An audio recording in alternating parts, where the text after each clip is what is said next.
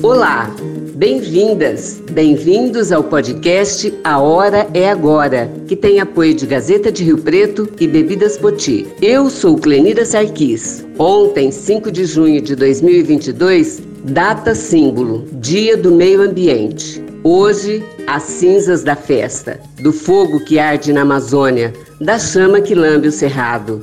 Verdade que políticos de enxadinha e baldinho nas mãos convocaram crianças e se prestaram a plantar árvores. Vale sim, cada semente, cada muda, cada gesto, cada consciência que desperta, cada voz que fertiliza o meio ambiente vale.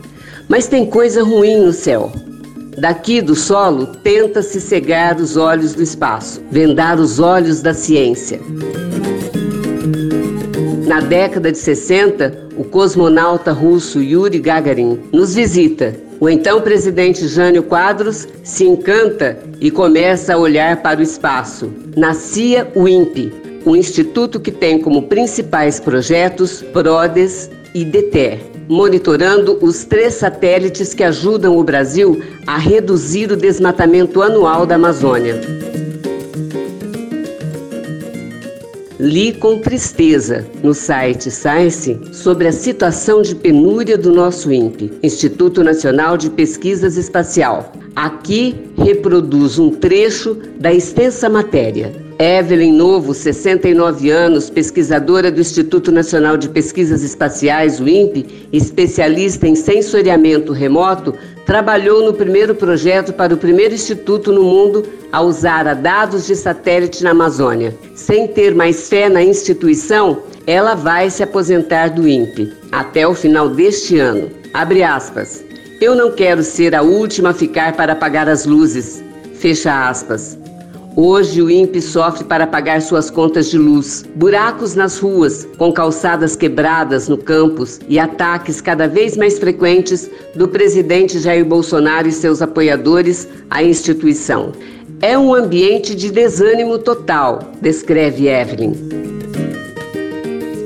Hoje, os programas de monitoramento de desmatamento e incêndios florestais do Brasil estão em perigo. O supercomputador do INPE que roda modelos climáticos, está envelhecendo e opera além da sua vida útil. O programa de desenvolvimento de satélites está parado, sem fundos para avançar nas missões e lançamentos planejados.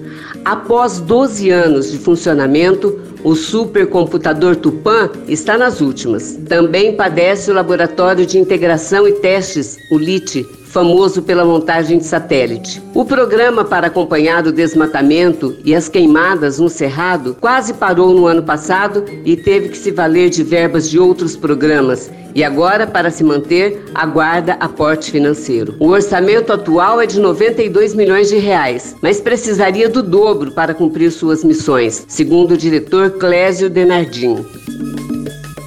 Fomos buscar para nossa entrevista Mário Eugênio Saturno, tecnologista sênior do Instituto Nacional de Pesquisas Espaciais, o INPE. Vamos à entrevista. O que me deixa muito triste de conversar com você nesse dia hoje é que assim a gente está vivendo um momento especial. Nós temos, por exemplo, esse ano 30 anos de Eco 92. É, a gente tem, é, eu acompanhei aí algumas notícias a respeito da situação do INPE onde você trabalha, né? É, tecnologista sênior do INPE, né? E o INPE é peça importante, é um instrumento importante para para proteção das, da, das nossas áreas, principalmente da Amazônia, né? Eu queria que você explicasse um pouquinho o que, que significa o INPE, né? E qual a situação que ele se encontra hoje. O INPE nasceu para fazer ciência espacial. Na década de 70 que realmente consolidou. Então, você, se você pegar os jornais antigos, você vai ver que quem fazia, por exemplo, a previsão do tempo, era o pessoal do ITA dentro do CTA, hoje chamado de CTA, né, o Centro Tecnológico da Aeronáutica. E o INPE foi assumindo todas essas funções de serviço espacial e ciência, e a partir do, dos do mais para frente, né, 75, 80, começou a preparar uma equipe para desenvolver satélites. Quando eu entrei no INPE em 1985, para você ter uma, ter uma ideia, só lá em São José dos Campos, naquele, naquele sítio né, do, do, da instituição, o INPE tem eh, para todo o Brasil. Só naquele lugar havia 1.500 pessoas. Para você ter uma ideia, em 1985 eu, eu, eu fiquei junto em uma sala que não é muito grande com três pessoas. Nós ficamos em três pessoas. Para você ter uma ideia da mudança de 1985, construiu-se uns 5, 6 prédios enormes e até uns 10 anos mais ou menos ah, ficava ainda assim duas pessoas por sala. Para você ter uma ideia do que está acontecendo. E eu já estou falando que já não era 1.500, reduziu para 1.000, aumentou a quantidade de prédios. Isso aí eu estou falando a minha sensação, hein? Aumentou a quantidade de prédios e reduziu as pessoas. Lá em São José, a coisa está muito ruim, assim. Se, se anda pelos corredores, parece prédio fantasma. Tem muito pouca gente.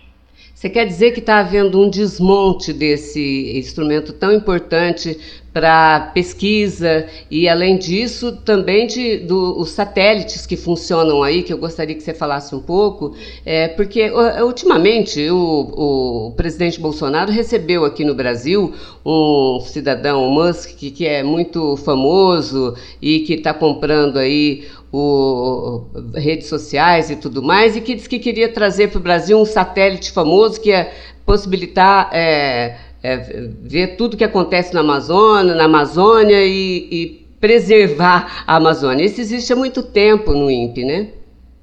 É, pois é, isso daí, na verdade, é conversa fiada, vamos dizer dessa forma. O, o, infelizmente, o Bolsonaro e uma grande parte desses militares é, é, que compõem o governo, eles não entendem muito de tecnologia. Então, é, é o que, que acontece? É, primeiro lugar, uma coisa é você prover os instrumentos que fazem a fiscalização, por exemplo, tirar fotografia do espaço, que é o que o INPE faz com os satélites nossos e com os outros satélites. Outra coisa é você de fato combater a, os incêndios, o desmatamento, a grilagem, né, como a gente chama no Brasil, quer dizer, as pessoas vão lá, tomam a terra e, e, e começa a revender, começa a vender. Né? Isso daí tem muito, tinha muito e tem muito. Para você ter uma ideia, quando, que aí é o exemplo que eu quero dar, os, os, os militares, eh, as três forças armadas, eles compuseram um um equivalente, vamos dizer dessa forma, ao INPE, dentro das Forças Armadas. Eles chamam de CECIS, é um, é um comando de, de, de, Eu nem me lembro exatamente o que significa mais a, a sigla, teria que procurar aqui. E esses CECIS, eles, está, eles estão assim, eles planejam as coisas para o espaço. O que, que acontece? Vieram os vendedores e falaram, ah, satélite de banda X, que é o inclusive lançou esses dias. Eu não sei se você viu na imprensa. O, as Forças Armadas compraram dois satélites e lançaram esses dias. Inclusive com, acho que foi o foguete do Musk mesmo que que lançou. O que, que o INPE faz hoje que foi destruído por, por essa política é, desse governo e que é, impede de se preservar realmente é, a, o desmatamento e o garimpo ilegal? Por exemplo, o INPE tem registrado nos últimos anos e nos últimos meses aí o maior desmatamento e invasão de terras indígenas, principalmente, da história do Brasil. Exatamente. Aí, aí vem, a, infelizmente, aquele ministro é, é, que eu faço questão de esquecer o nome, ministro do Meio Ambiente, em que falou vamos passar a boiada, né? É, é, é uma coisa inacreditável. Por quê? Você vê que ele, é, o desmonte da, da, da, ciência e tecnologia ele é mais antigo, né? Então a gente vê que os, os cientistas e os tecnologistas, o pessoal que desenvolve as tecnologias, eles brigam né, com, com os governos, isso aí de longa data. Né? Em São Paulo, só para dar um exemplo, né, a situação é um pouco melhor que, os outros, que o resto do país, porque São Paulo dedica 1% do seu orçamento do Estado para ciência e tecnologia, para as universidades, né, a USP, Unicamp. Tanto é que a gente tem aí entre as melhores do Brasil. E tem coisas interessantes, só para abrir assim, parênteses, que está no contexto. Atualmente, quando a gente não consegue uma verba para fazer, é, por exemplo, o supercomputador, né? Lembra da última vez que nós conversamos, nós falamos que o supercomputador precisava aí de pelo menos 50 milhões para é, para esse ano para trocar o computador, o supercomputador antigo, velho que, tá, que dá problemas. E, inclusive, esse novo vai economizar energia elétrica e o INPE está uh, com dificuldade até para pagar energia elétrica. Dando problemas, vai queimando circuitos, eles vão dando manutenção e, para previsão de tempo, eles já estão utilizando aquele do, do, que vai fazer par, é, esse supercomputador novo, ele, ele, ele, é montado como se fosse um Lego. Ou, ou, então como se fossem vários computadores que você vai colocando um do lado do outro e juntando eles. Ele já é preparado para crescer. E o Brasil comprou um pedaço, um pedacinho já desse supercomputador, arrumou dinheiro com um fundo das Nações Unidas aí e e tem aí um, o suficiente para fazer uma previsão de meteorologia, mas é, não, muito, não muito boa, vamos dizer dessa forma assim. Ela, o INPE ele tem condições hoje de você fazer por quilômetro. Então, é, a previsão do tempo, você ter uma ideia, hein? É, e com uma, uma probabilidade mais de 90%. Então, assim, para um, dois, três dias. Então, assim, nós estamos falando de uma evolução gigantesca nessa área o que, que acontece? O, o, Bra, o, o Brasil, esse, esse, ano aqui, inclusive, agora está aquilo que o governo disse que ia dar, está cortando. Uhum. Inclusive, a ciência e tecnologia teve 8 bi de, de corte aí, né? Uhum. É, ou vai ter, ou terá, né? Isso aí a gente agora está na expectativa. A gente achou que ia ter uma, uma, uma verba pequena, mas uh, suficiente para manter e hoje a gente tá, já está na dúvida, porque ninguém sabe exatamente agora o que, que vai ser cortado. A gente está tocando os projetos, mas sabe que a partir de agosto, né, na hora de efetivar de fato contratações, comprar equipamentos, comprar peças, é, a gente não sabe se vai ter dinheiro ou não. Mas Por causa da eleição, né? Já não ia ter dinheiro para completar esse supercomputador esse ano. Na verdade, são vários anos né, que vai ter que ir comprando, adicionando e adaptando o software que o INPE desenvolveu. E, e, inclusive o INPE, a NASA, né, eu já comentei com você, de, de, previsão de queimada, por exemplo, a NASA ela usa o nosso sistema. O, o INPE está muito bom nessa área. Competência técnica, científica tem.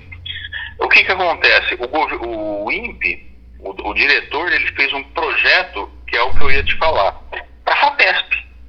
Então assim o, o INPE que é um órgão federal está solicitando a Fatesp 200 milhões para realmente montar um esse supercomputador com tudo aquilo que precisa. Inclusive disponibilizar parte dessa supercomputação para o pessoal da USP, que isso já acontece. Inclusive o próprio Paulo Artacho, né, que é uma pessoa bastante conhecida aí do meio uh, científico, ele, ele, ele colabora também com os modelos dele, lá da USP, né, esse pessoal, essas equipes da USP, faz, e usavam o supercomputador do INPE para desenvolver algumas, alguns estudos. E eles pararam, né? Até nessa matéria, uh, a gente não falou ainda dessa matéria, né? A Science, esse mês, ela, ela fez uma uma matéria muito grande focada no INPE. É, eu li essa matéria, eu li essa matéria e essa matéria deixa a gente muito triste, né? Conta a história, por exemplo, de uma professora, de uma pesquisadora, de uma cientista aí é, Evelyn, é, que é muito premiada e que é, ela quer se aposentar agora porque a, diz que não quer ficar para o apagar das luzes do INPE, né? E literalmente porque o INPE está tendo dificuldade até para pagar energia elétrica, né? ela é uma cientista é, premiada, renomada. É, falta, falta, falta dois anos, se não me falha a memória, para completar 50 anos de INPE. É, sim, ela entrou em, em acho que 74, né? Agora eu tô, na dúvida. Sim. Mas assim, falta, faltam dois anos para ela completar 50 anos de trabalho dedicado à instituição.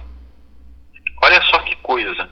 E, e uma pessoa dela, poxa, uma pessoa que está lá, depois que tem direito a aposentar, está é, pelo menos uns, uns, uns 15 anos lá trabalhando, além da, da, da, do direito à aposentadoria, você vê que é uma, não é uma pessoa.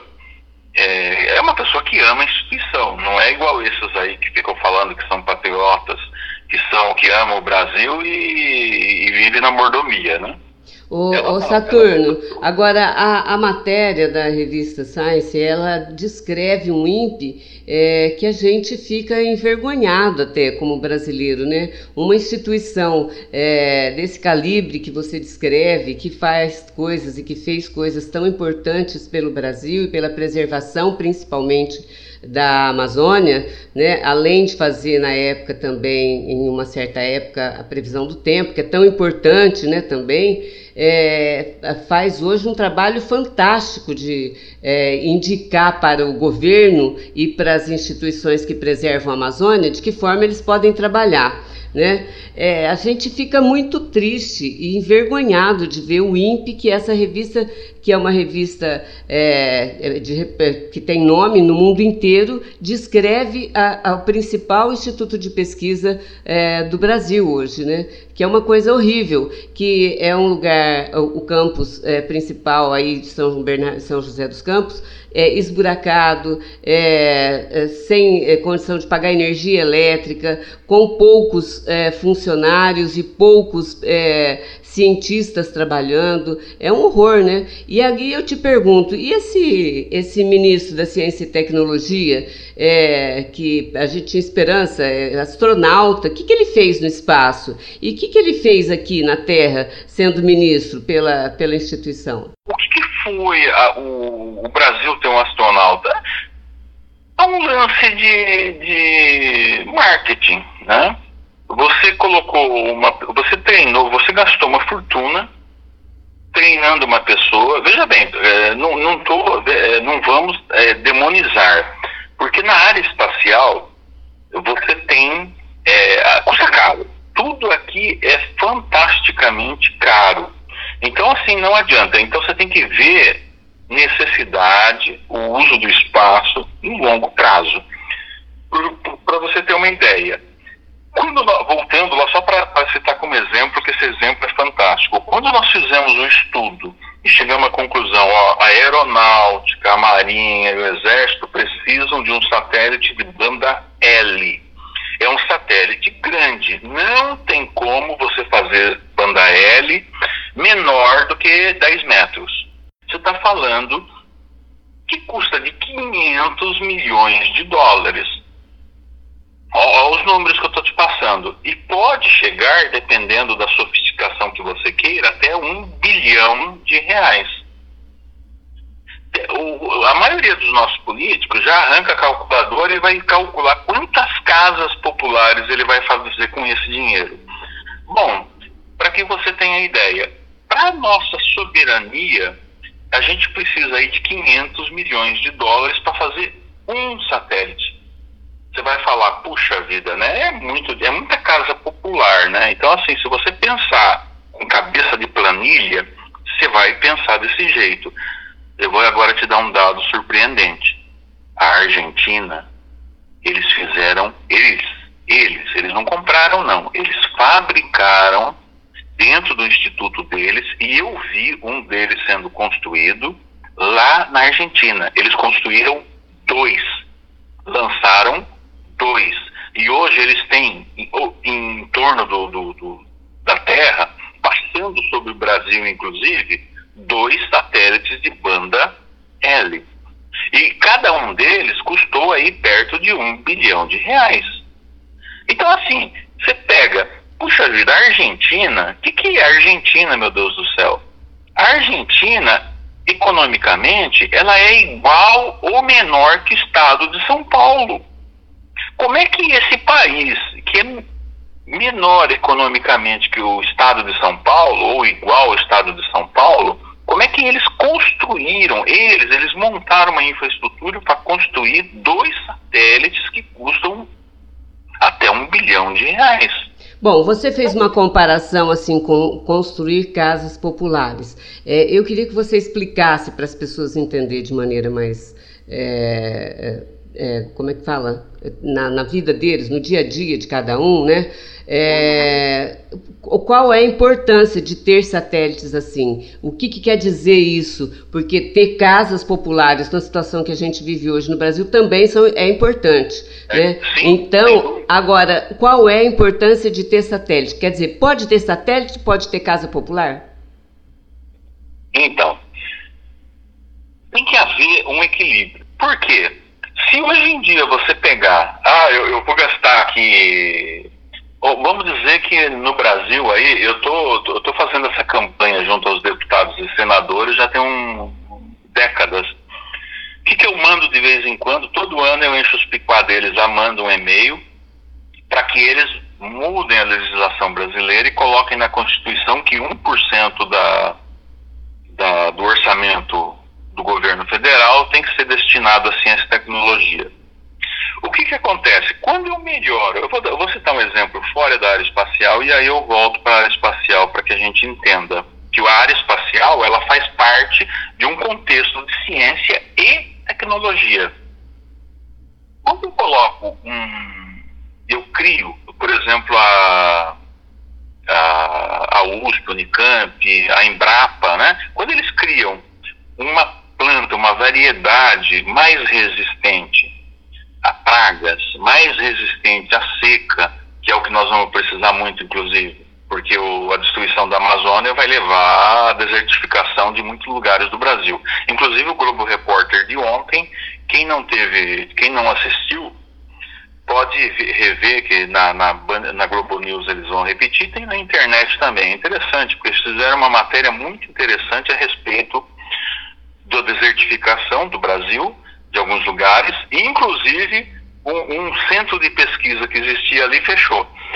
É, é isso que eu estou falando. Quer dizer, se você não investir em ciência e tecnologia para melhorar, por exemplo, a agricultura, você vai ter problema daqui a alguns anos. Se você pegar aquela semente de boa qualidade e matar a fome agora, você sabe que não pode fazer isso. Você tem que pegar aquela melhor semente que você selecionou e ao invés de fazer um pão com aquilo lá, você vai usar aquilo lá para plantar a próxima safra. Quando você investe em ciência e tecnologia, é a mesma coisa. Para que, que serve o, o, o espaço, vamos dizer dessa forma, além da ciência? Vamos esquecer a ciência.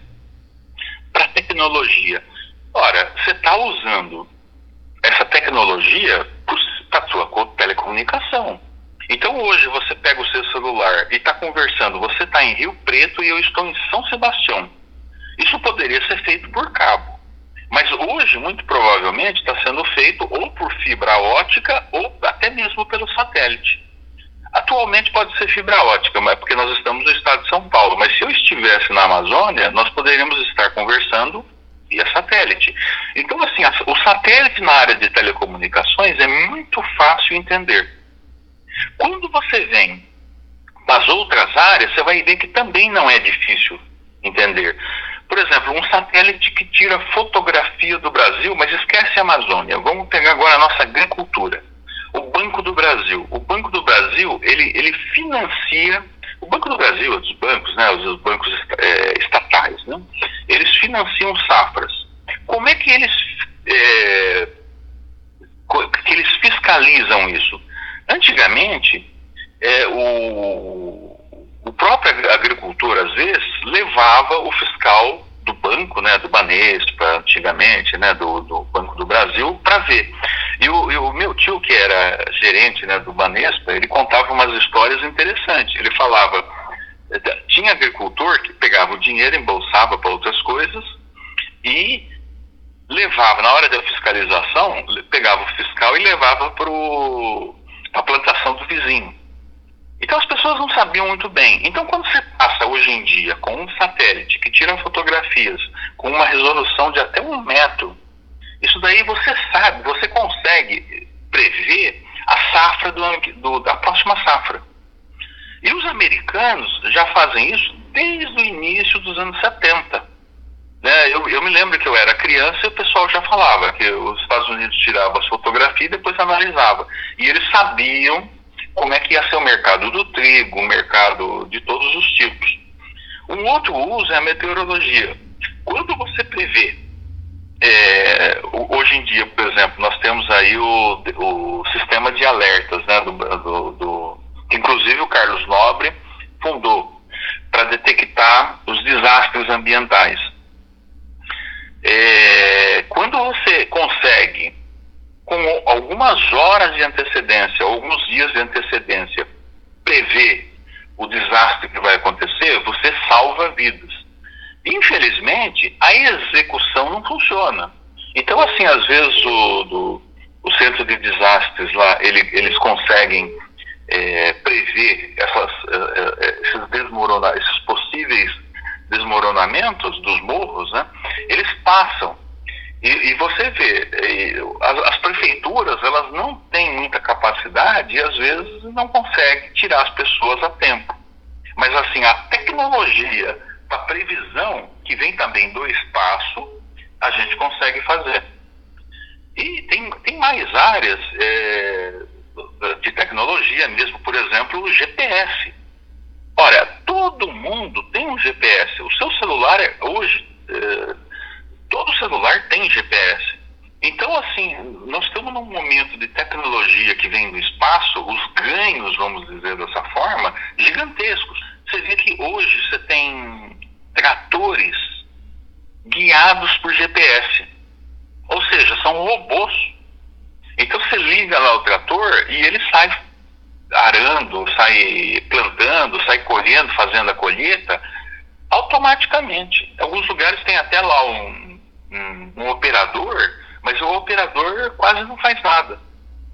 A Sim, função dele entendi. É, Quer dizer, é, isso é, é, essa tecnologia não é importante só de um ponto de vista. É tudo é está conectado nisso hoje. Mas você não me respondeu uma coisa ainda. A gente tinha grande esperança de que uma pessoa da área, um cara que foi para o espaço, é, Vamos lá. Então eu estava falando, né? É, é, é, que são coisas. É, eu sei. Da coisa. Você tem que, você tem que ir me cobrando, me cobrando, tá porque a, a objetividade para conseguir abordar aqui vai ser. É, é O que, que ele fez? O que, que ele fez como ministro e o que, que ele fez no espaço? Vamos lá então. Olha, como ministro, aquilo que eu estava falando, é, foi um lance de marketing. É, é, se você pensar a, a, bem da verdade, era algo que não nos acrescentou nada. Se você pensar assim friamente, apenas o marketing. É, eu veja bem, é, na nossa área todo mundo é crítico porque se pegar 10 milhões de dólares só do lançamento, né? E, e jogar só no lançamento de uma pessoa para fazer quase nada, vamos dizer dessa forma, é, você vai falar, puxa vida, é, foi um dinheiro mal gasto. E, e, mais, se você somar o treinamento dele, que ele ficou décadas, mais de 10 anos lá na, na, na NASA, e pago pelo governo brasileiro. Então, assim, se, se, você somar tudo isso, você vai falar, nossa, é muito gasto para pouco. É, quando você viu, é, é, infelizmente, é, eles não deveriam ter escolhido um militar. E eu vou te dizer por quê. Quando ele voltou para o Brasil, ele virou sensação. Aonde ele vai, as crianças, ele, ele, ele tem assim essa é, empatia, vamos dizer dessa forma, em mobilizar as pessoas, porque ele é um astronauta. Então, esse lado do marketing, que é bom, eu, eu não vejo como ruim, pessoalmente, eu estou falando eu, eu não vejo como ruim. Por quê? Porque onde ele vai, ele consegue mobilizar pessoas. Beleza eu acho que quanto a isso, foi um dinheiro é, bem gasto, vamos dizer dessa forma. Mas ele é militar, então aí vem o lado ruim. Ele ficou lá nos Estados Unidos, é, ligado a, a, sendo militar, mas na carreira ele não progrediu. O que que acontece, né? Os militares eles acabam chegando no, no, nos 45 anos, você vê que uma boa parte dos militares aposentaram. Isso é uma coisa que precisa ser revista e está muito mal colocada dentro de um país como o nosso. Mas é, vamos, vamos esquecer esse detalhe aí, porque não é o nosso objetivo.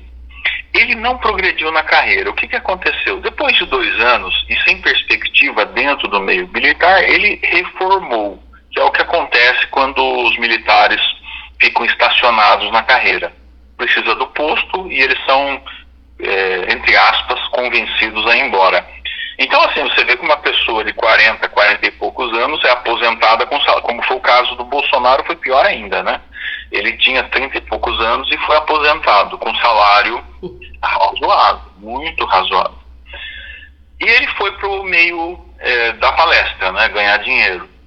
É, esse, aí vem o lado ruim, porque ele criou uma fama, ele, ele foi uma personagem que foi criada para isso, para eh, gerar uma propaganda, e agora ele está num meio particular e usa isso para fazer o seu pé de meia, entre aspas. Aí ele, ele foi para o governo, é, curiosamente ele era da esquerda, aí ele foi para um governo de direita, aceitaram ele, é coisa muito rara também nesse governo, né? É, quem é, quem não, não pensa exatamente como os que estão lá são taxados de comunistas, né? Então, se você tiver qualquer crítica, é comunista.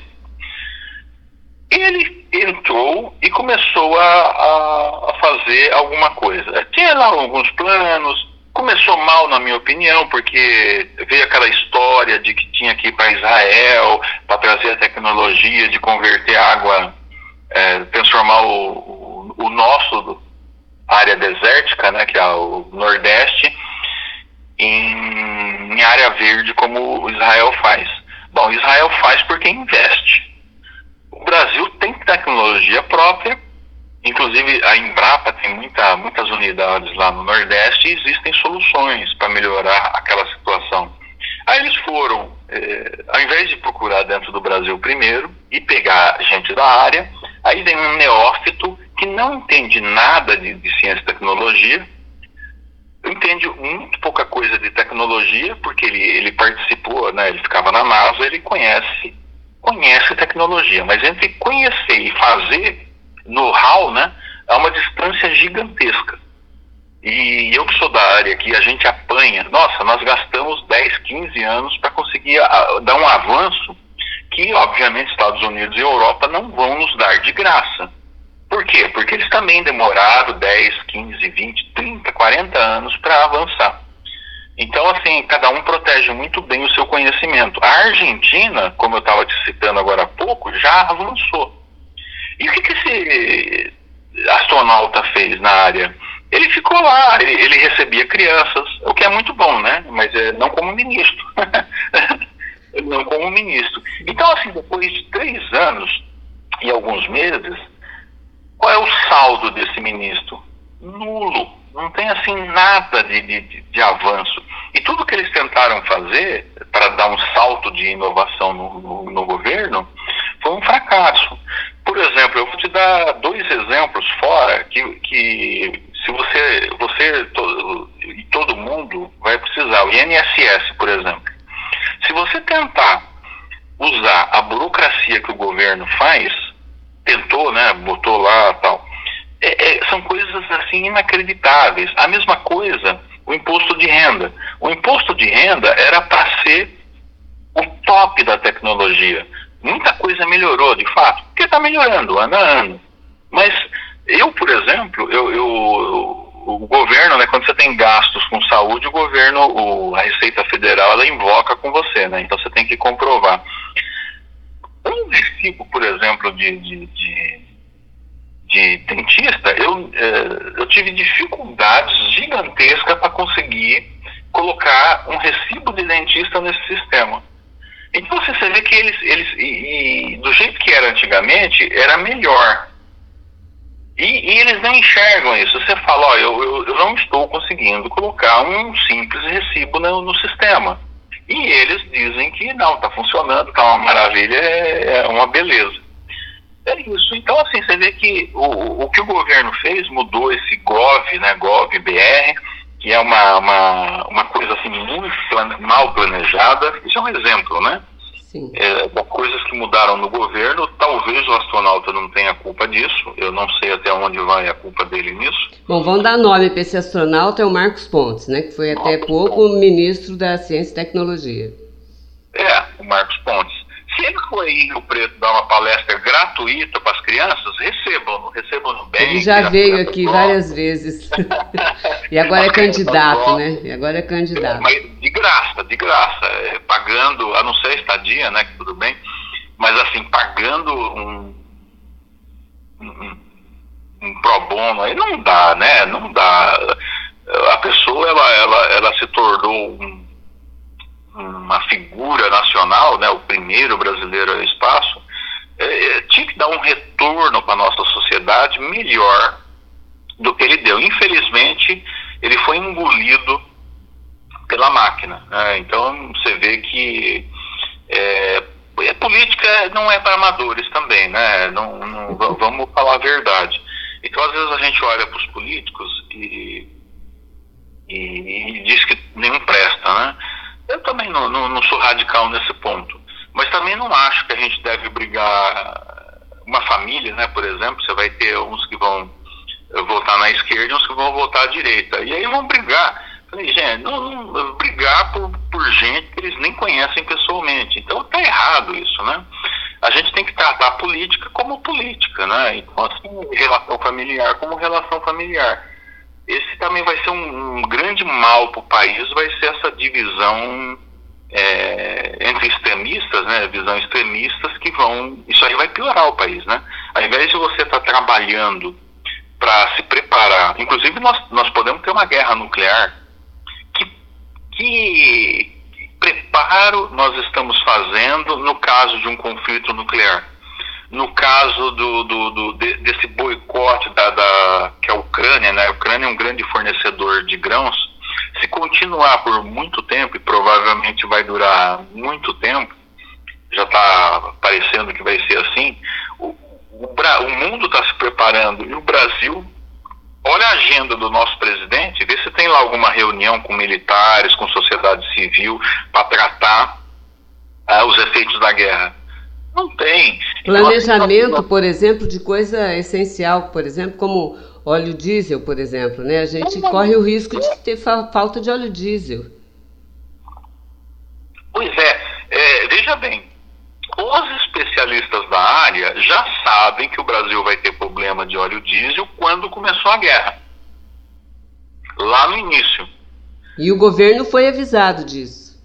Pois é, e, e o que, que eles estão fazendo, o que, que eles fizeram? Pega a agenda do presidente né, e, e vê o que, que tem lá. Um outro Rio Pretense, né? Na, na, verdade, ele não nasceu em Rio Preto, ele morou a infância e a juventude em Rio Preto, que é o Marco Antônio Vila, né, o historiador. Ele chama o nosso presidente de mandrião, né, de vagabundo. É, por quê? Porque você vê que ele não não, não é, ele não é um presidente ativo, né? Isso daí é uma, é uma tristeza, assim, né? É, é, é Para quem o elegeu, né? Eu, eu desculpa, é, também estou nessa. É, esperavam um pouquinho, pelo menos, né? Em que trabalhasse. Então, assim, você olha a agenda da pessoa e vê que não e hoje, por exemplo, tem é, condições de oferece até dados para outros países é, sobre o desmatamento da Amazônia. Exatamente. Hoje o INPE, olha, olha só que é, né, nessa hora a gente tem que dizer que Deus joga a nosso favor. Por quê? O INPE, ele, ele, ele, o satélite 4, se não me falha a memória, ou 3, ele pifou o Cibers, né? Que o Brasil só tinha o Cibers voando, que é um satélite fabricado com os chineses. É um, um, projeto interessante, mas eu não, depois de alguns anos eu vi que não era muito bom para nós não, porque os chineses ele não, ele, ele, ele, eles aprenderam muito conosco, mas não nos ensinaram nada. Então é eu, eu, hoje em dia eu não sou muito simpático a, a, ao acordo que o Brasil tem com a China, porque para conseguir informações deles, que seriam nossos parceiros, não é fácil, é muito difícil. E, mas nós tínhamos, nós tínhamos esse satélite aí voando e ele parou de funcionar. E nós fomos lançar o que ia substituir, o 4, né, se não me falha a memória, e pela primeira vez um foguete chinês explodiu. E nós não conseguimos lançar. E foi feito o, o 4A, né, não, 4B, não, 4A.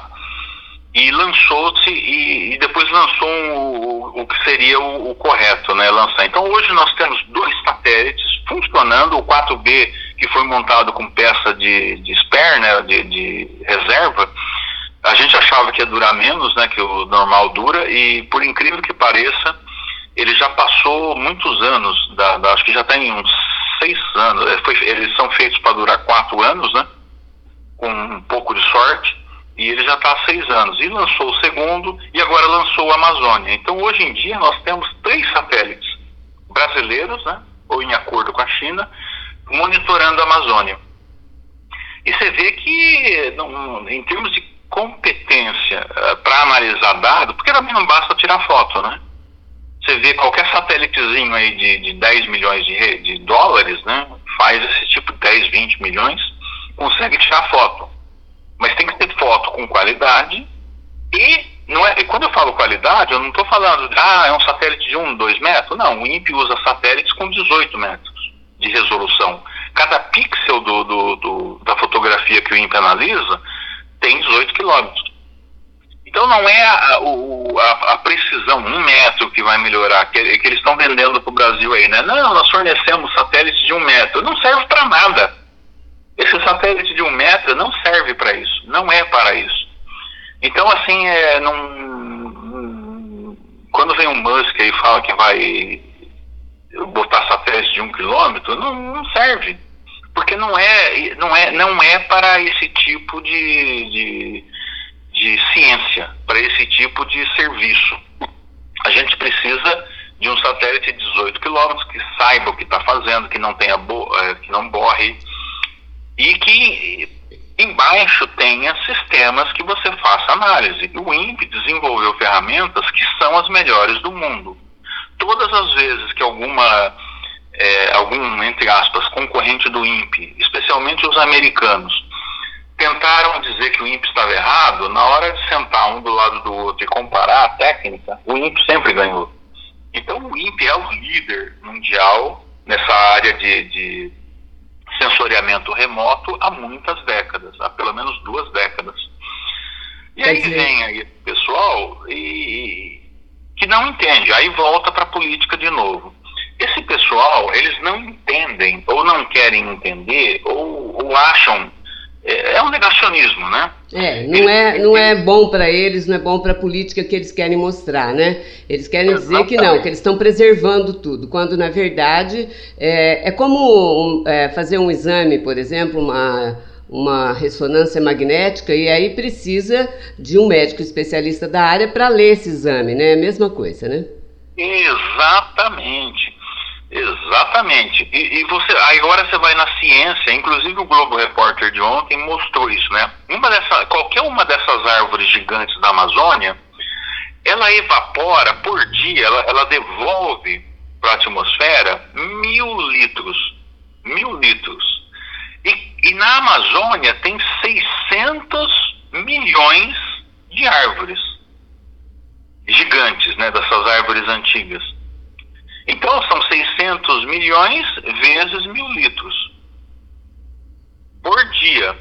Então esse, por isso que fala que é o rio aéreo, porque é, é, o que, que acontece? O mar ele evapora e chove vai chovendo até uma certa quantidade dentro do, do continente. Os ventos vão levando as nuvens e chovem. Mas não chega muito longe, né? vai chegar o quê? Que, que chegasse a 500 quilômetros, 800 quilômetros, não é uma grande coisa. Essas árvores gigantes e antigas, elas estão devolvendo para a atmosfera mil litros. E a, e a Amazônia vai até a Cordilheira dos Andes. Né? Ela só não, não atravessa porque tem a Cordilheira dos Andes. O que, que acontece? Esses ventos aliás, vem, aí vem a segunda parte que é interessante, né? A Cordilheira dos Andes, ela, ela se comporta como se fosse um muro, uma barreira. O vento entra pela, os ventos, né, os alísios entram pela, opa, os ventos entram pela, pela bacia amazônica, batem na, na Cordilheira dos Andes e vão para o sul. Nesse vento, o que, que acontece? Ele leva as nuvens que as árvores evapotranspiraram. É, é, evapotranspiraram. Ô, palavrinha difícil, hein? É uma transpiração das árvores, que vira o famoso rio aéreo. E quem se beneficia com isso? Até o norte da Argentina. Então, nós estamos falando de praticamente toda a América Latina acaba sendo beneficiada pelos rios aéreos que vêm da Amazônia. Só que o que acontece? Tem um negacionismo que essas pessoas não entendem muito, a falar, a árvore cresce rápido, então se eu replantar, se precisar, eu replanto, e em 10 anos eu vou ter uma árvore grande, mas não é isso, essas árvores têm 500 anos, 200 anos, então o pessoal, os cientistas, prevêem que se for reflorestar aquilo que já foi desmatado e não é utilizado, esse é o segundo problema também, né? Vai demorar mais de 200 anos. E, e por que, que não é utilizado? Né? Porque a terra da Amazônia, ela não é uma terra igual de São Paulo, em que você não precisa fazer muita coisa, né? Terra roxa do norte do Paraná, né? Em que você vai lá, joga semente e nasce, que é uma beleza. Não, a Amazônia é um solo arenoso, ruim, então não serve muito para a agricultura. E é o que acontece, eles desmatam, plantam por alguns anos, a terra não dá conta, eles abandonam a terra e vão para dentro da floresta de novo, buscar terra mais nova. E tem muita terra, o Dr. Carlos Nobre, né, ele, ele fala muito isso. Se você parar o desmatamento hoje e for para essas terras eh, que não que estão abandonadas, né, você já vai ter muito, mas muito mais do que o Brasil precisa. Tá vendo? Quer dizer, quem entende da Amazônia mesmo, quem, quem entende da Amazônia são os índios, né? Por isso que temos que mantê-los lá e eles é que entendem de fazer agricultura lá, fazer manejo lá, né? Pois é, é se a gente utilizar, por exemplo, essa bebida que a gente toma, que vem da Amazônia, ficou muito famosa, o, é... Guaraná? Não, não, o, o Guaraná é antigo, mais recente. Ah, açaí. Açaí, né? O açaí. É... Gente, quem descobriu o açaí como potencial econômico foi gente lá de San Diego, lá do Vale do Silício dos Estados Unidos, da Califórnia. Dá para acreditar um negócio desse? Tudo isso, hoje, olha só, nós que estamos no estado de São Paulo, nós tomamos açaí porque alguém lá no deserto, entre aspas, da Califórnia dos Estados Unidos, viu o açaí e viu o potencial é, econômico no açaí e transformou o açaí em um produto. Existe na, na floresta amazônica muitos frutos que têm potencial comercial e estamos destruindo isso. Olha que coisa inacreditável. Por quê? Porque tem um negacionismo de que acha que, Amazônia, que, que mata em pé é, não é desenvolvimento. É uma visão desenvolvimentista lá do século XIX, em que a pessoa é, acha, via mata como um empecilho ao progresso. E ao contrário, hoje em dia a gente vê que o que tem dentro da Amazônia tem potencial comercial fantástico. E quando você desmata e bota soja ou coloca gado, o ganho que você tem não é economicamente viável. Se você pegar os projetos de mineração que colocaram na Amazônia desde a década de 80, você vai ver que nenhum deles promoveu socialmente as áreas em que elas foram implantadas. Ou seja, essa história de que a mineração vai trazer riqueza para os índios, para a Amazônia, para a cidade, é tudo balela, é tudo conversa fiada. E não preciso, eu não preciso ir em nenhum outro país para ver que é balela. Eu olho a experiência do Brasil da década de 80 até hoje. Bom, essa, essa, nós estamos gravando aqui no final de semana e essa entrevista vai é, para a internet na segunda-feira, Dia Mundial do Meio Ambiente, né, uma celebração é, do Dia do Meio Ambiente. É, o que, que, você diria é, para as pessoas que estão nos ouvindo? O que, que a gente precisa fazer de acordo com aquilo, todas, toda a experiência que você tem no INPE, um instituto que trata exatamente hoje de ter dados e experiências para preservação do meio ambiente? Olha, fica difícil resumir, é, porque as coisas estão muito interligadas. Mas o, o que, que acontece hoje? Você tem que colocar na cabeça: investir em ciência e tecnologia é essencial para que você tenha uma vida melhor. Tudo que nós temos hoje, você vê o, até o, o próprio feijão carioca, que na verdade foi desenvolvido em São Paulo para os paulistas, e recebeu esse nome porque o, o criador né, achava que ia fazer sucesso no, no, no, no Rio e fez sucesso só em São Paulo, né, o carioquinha. Então você vê, o desenvolvimento de novas é, plantas, vamos dizer assim, da, agrícolas, eles dependem de ciência e tecnologia. A tecnologia, hoje em dia, é essencial para que você aumente a produtividade no campo, na indústria, no comércio. Nós, temos, nós estamos passando e não estamos percebendo muito uma revolução Hoje em dia, a, a, o comércio está migrando uma grande parte para a internet, para aquilo que a tecnologia provê. E quando você fala em preservar o meio ambiente, você não está querendo, não é uma frescura em que as pessoas estão querendo um mundo melhor. Não, isso daí é essencial para que a gente tenha água potável. Se você não proteger suas nascentes com florestas em volta, aquelas nascentes morrem. Em Catanduva, eu me lembro muito bem, o pessoal falava, e depois o que tinha lá um promotor da área é, do meio ambiente, e parecia ser uma pessoa assim muito dedicada tal e depois começou a surgir denúncias em que ele ajeitava os, os, é, os plantadores de cana a destruir nascentes e reservas de APP. E, gente, se você destrói uma APP, você está matando aquele riozinho, aquela mina de água. E se você mata a mina de água, em 10, 20, 30 anos, aquilo lá vai ficar seco. E se ficar seco, você não tem agricultura. Então, a preservação do meio ambiente, a preservação das nascentes, é, já, já vai para o primeiro bem que a humanidade precisa, que qualquer um precisa, que é a água.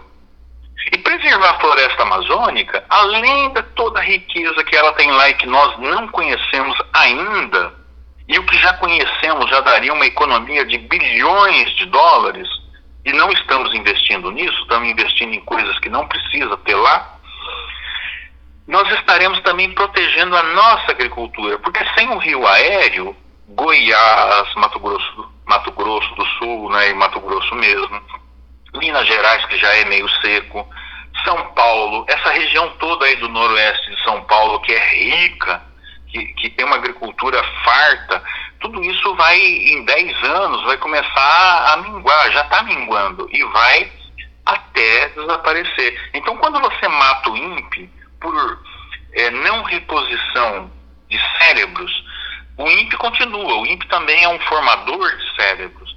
E você está lá formando cérebros que vão trabalhar onde? Na Europa e nos Estados Unidos. Então, assim, o nosso grande tristeza é que depois de alguns anos em que você formou um doutor em meteorologia, um doutor em ciência espacial, um doutor em muitas coisas, em, em tecnologia de satélite e de equipamentos, né, de, de, de câmeras e de tantas outras especialidades ligadas à área espacial, e vão embora. Então, nós estamos vivendo um momento em que tem que dar uma guinada, tem que mudar isso daqui.